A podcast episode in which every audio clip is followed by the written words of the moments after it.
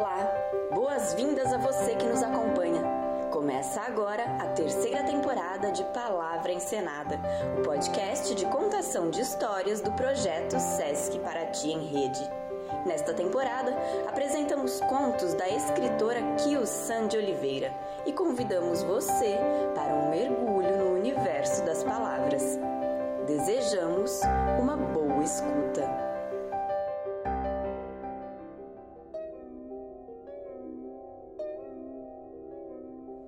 Jamais serei como ela, jamais serei como ela, jamais serei como ela, jamais serei como ela, jamais serei como ela, jamais serei como ela, jamais serei como ela, jamais serei como ela. Jamais serei como ela, jamais serei como ela, jamais serei como ela, jamais serei como ela, jamais serei como ela, jamais serei como ela, jamais serei como ela. Jamais serei como ela, jamais serei como ela, jamais serei como ela, jamais serei como ela, jamais serei como ela. Do conto Jamais serei como ela, de Kilsan de Oliveira. Parte 1 A preta foi violentada, mereceu bem feito. A responsável pela violação? Irmã Clara, a madre superiora. Madre culpada? Certamente não pois ela fez o que deveria qualquer cidadã de bem fazer com esses pretos: colocá-los em seus devidos lugares. Mas qual seria o lugar apropriado para esses macacos que resolveram invadir a nossa escola? Certo é que o dinheiro de preto vale o mesmo que de branco, ninguém vai negá-lo, mas daí tratá-los com respeito, tratá-los como gente, nem no pior pesadelo. Naquela manhã, vi um corpo preto nu pela primeira vez naquele banheiro escolar. Corpo preto e franzino, foi jogado pelado embaixo da água junina de São Paulo. O corpo berrou até ele próprio ensurdecer. Bezerro preto que não sabe se calar deve morrer, disse a Madre Superiora. E como ela não podia dar cabo daquele toco preto barulhento, resolveu enfiar um tufo de papel higiênico na boca daquele ser horroroso.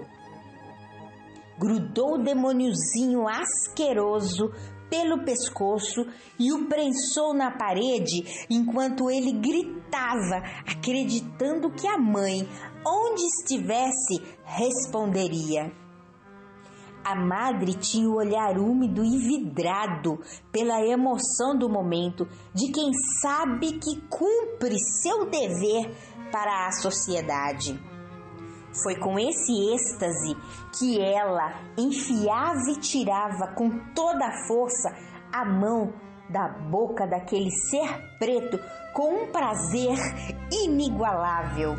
Eu sei, pois testemunhei tudo isso. Tava lá. Vi quando ela soltou o ácido fedido do prazer na calçola ao perceber aquela boca preta aberta e babando de pavor, submissa aos seus desejos desviantes. A madre só parou de enfiar a mão na goela da nega quando viu o sangue escorrer da boca nojenta. Pelo pescoço, a puxou de volta para baixo da água gelada. Seu bicho tentador, lasciva, lasciva! gritava a madre enquanto seus olhos reviravam e seu corpo sofria espasmos múltiplos de prazer. Após o ato, se recompôs.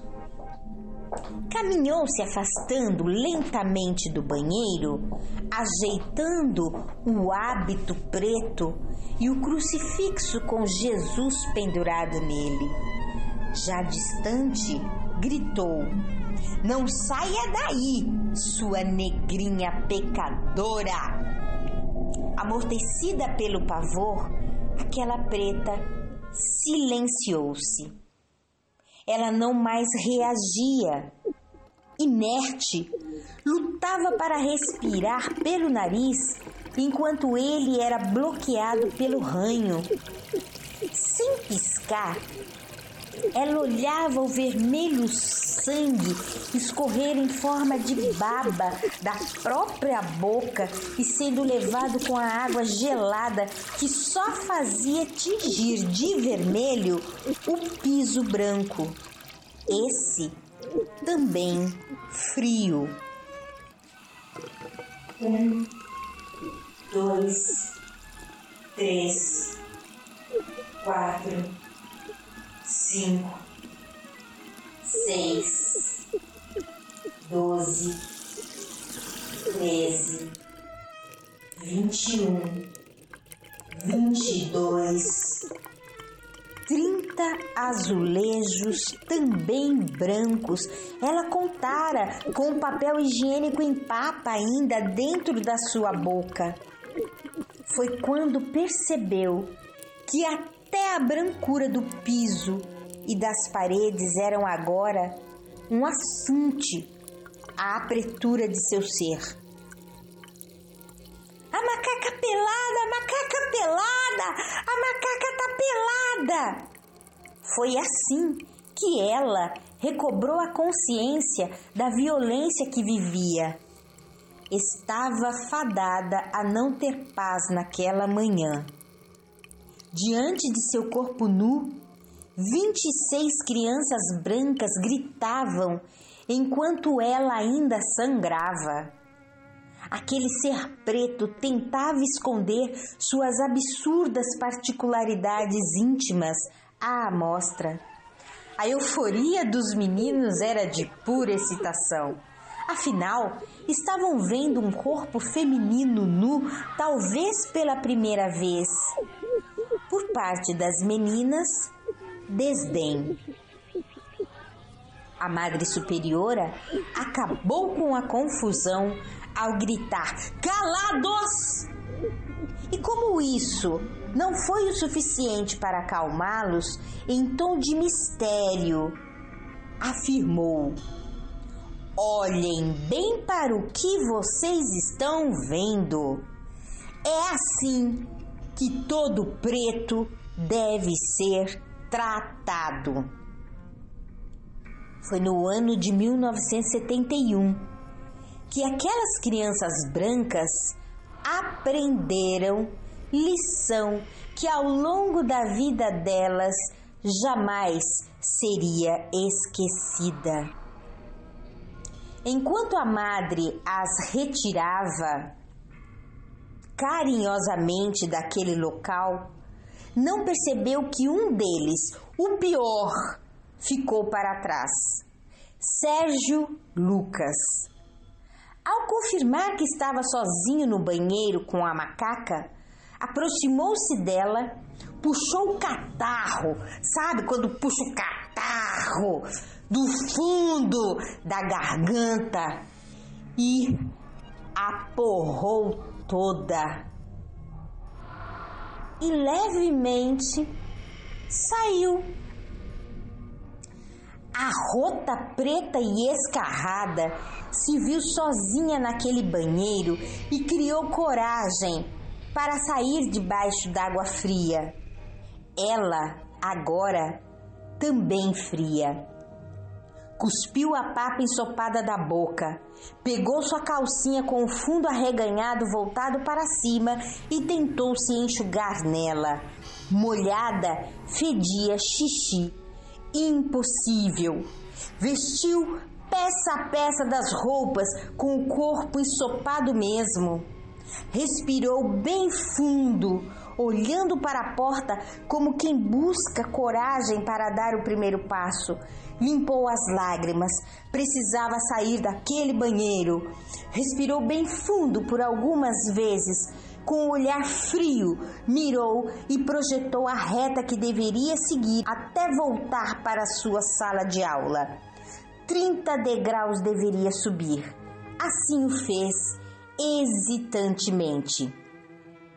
Entre piadas e gargalhadas, entrou em sua sala de aula e um balde com água, rodo e pano a aguardavam. Mijou na calça, mijou na calça, mijona, mijona! Gritavam ainda eufóricas as crianças. Seu estrupício! declarou a Madre Superiora. Limpa agora esse xixi que você fez no meio da sala de aula. Está fedendo. Resignada, o corpo preto acatou a ordem da madre e imediatamente de quatro ficou.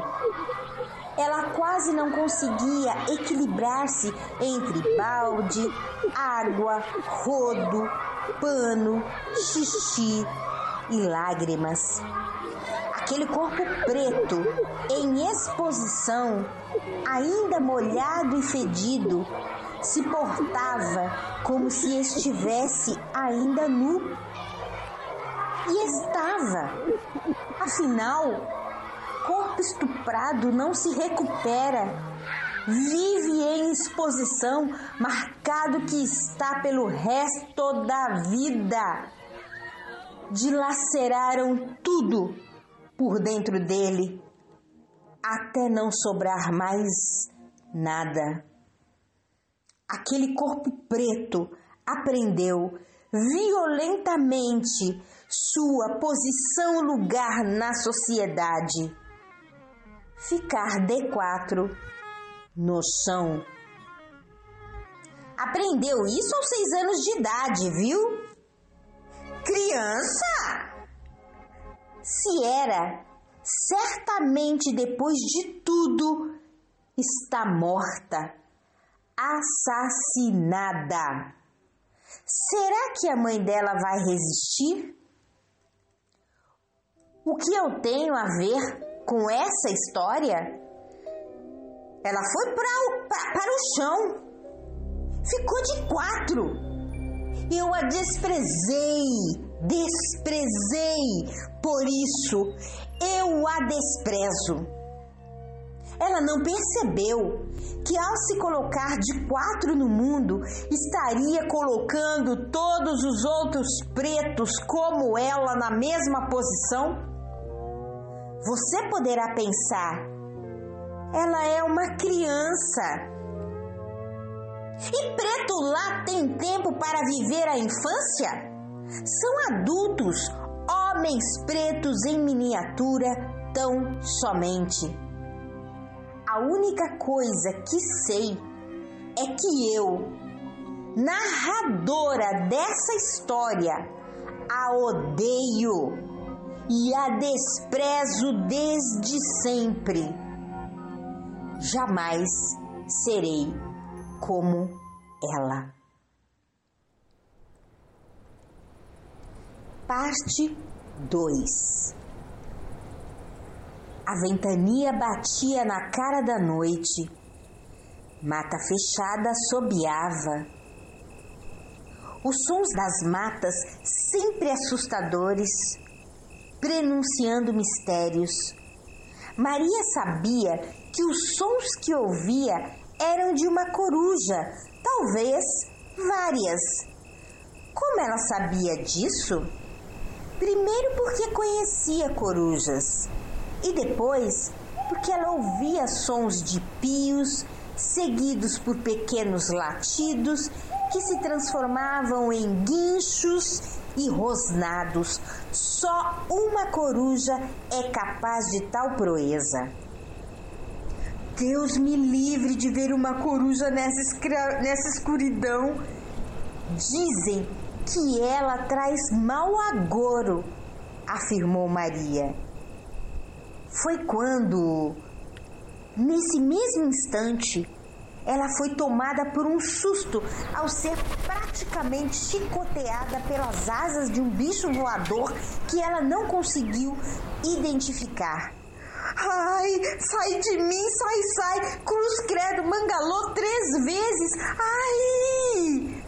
Sei que foi a coruja! Eu vou morrer em três dias! É o que os mais velhos dizem.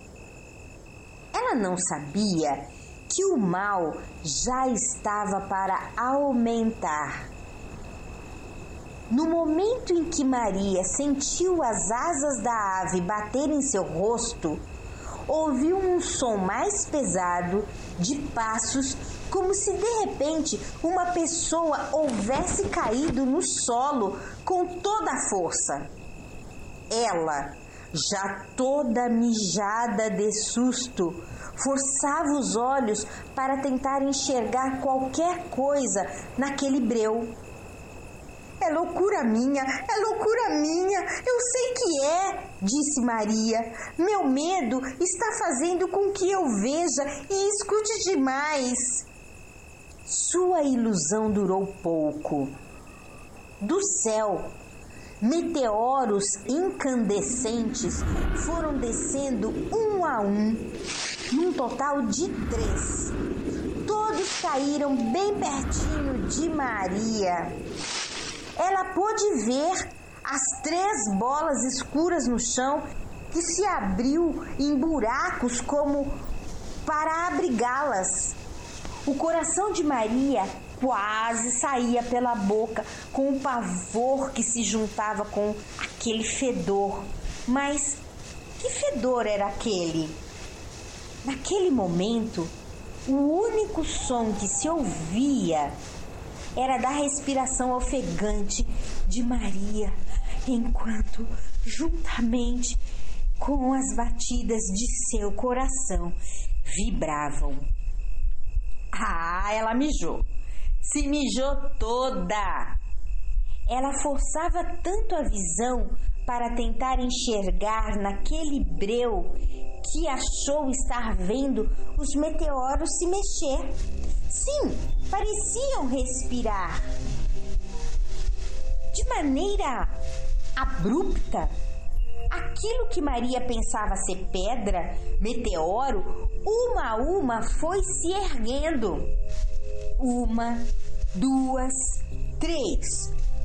Três monstros que se pareciam mulheres. Não, mulheres não podiam ser. Uh, uh, uh, uh, disse a primeira. E a segunda guinchou bem alto. Ai! Ai! Já a terceira latiu. Au! Au! Agora Maria precisou travar. Travar para não fazer cocô nas calças, por conta do pavor sentido. Eram corujas, ela reconhecia os sons, mas não as imagens. Eram três monstros parecidos com mulheres e que faziam barulhos de corujas daquela região onde morava. Uh, uh. O que é que você está fazendo aqui em nosso território? Perguntou a primeira exatamente do lugar onde ela havia caído no chão. Ai! Ai! Você cheira a bebê! Afirma aquele segundo ser ao cheirar a sua barriga. Au! Au! Eu quero a sua placenta agora com seu feto. Nós vamos comê-lo todinho. A gente adora carne de feto, molinha. Hum, fala o terceiro monstro. Maria se desespera. Estava vivendo certamente seu maior pesadelo. Alguém me acorde, por favor, socorro! Grita Maria com os olhos fechados, mas quando os abre, continua a ver aqueles monstros em sua frente. Quem são vocês? Me digam! Se afastem de, de mim! Se afastem! Nós somos o seu pior pesadelo. Você não vai ter esse bebê que está em sua barriga. Não vai! Mas eu não estou grávida, responde Maria. Oh, ela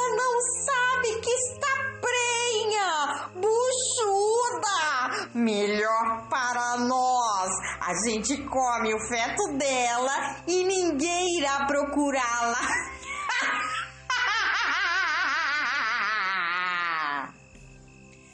Assustadoramente, as três vão se aproximando lentamente de Maria, colocando todas as suas garras na direção de seu pescoço.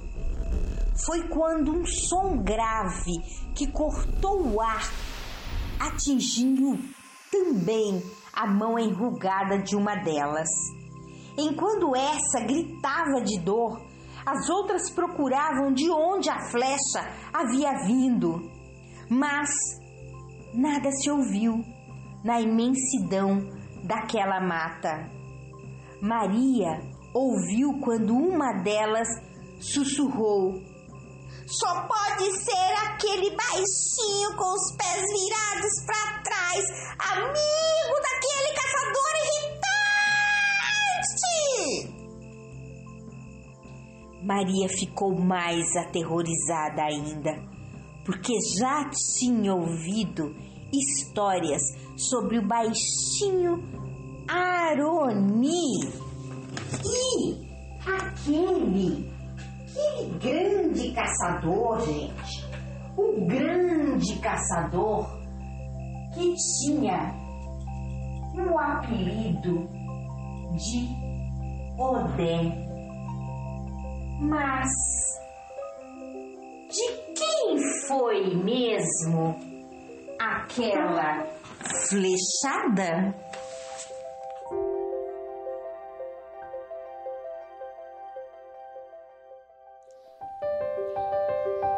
Você ouviu o conto Jamais Serei Como Ela, na voz da autora Kilsan de Oliveira.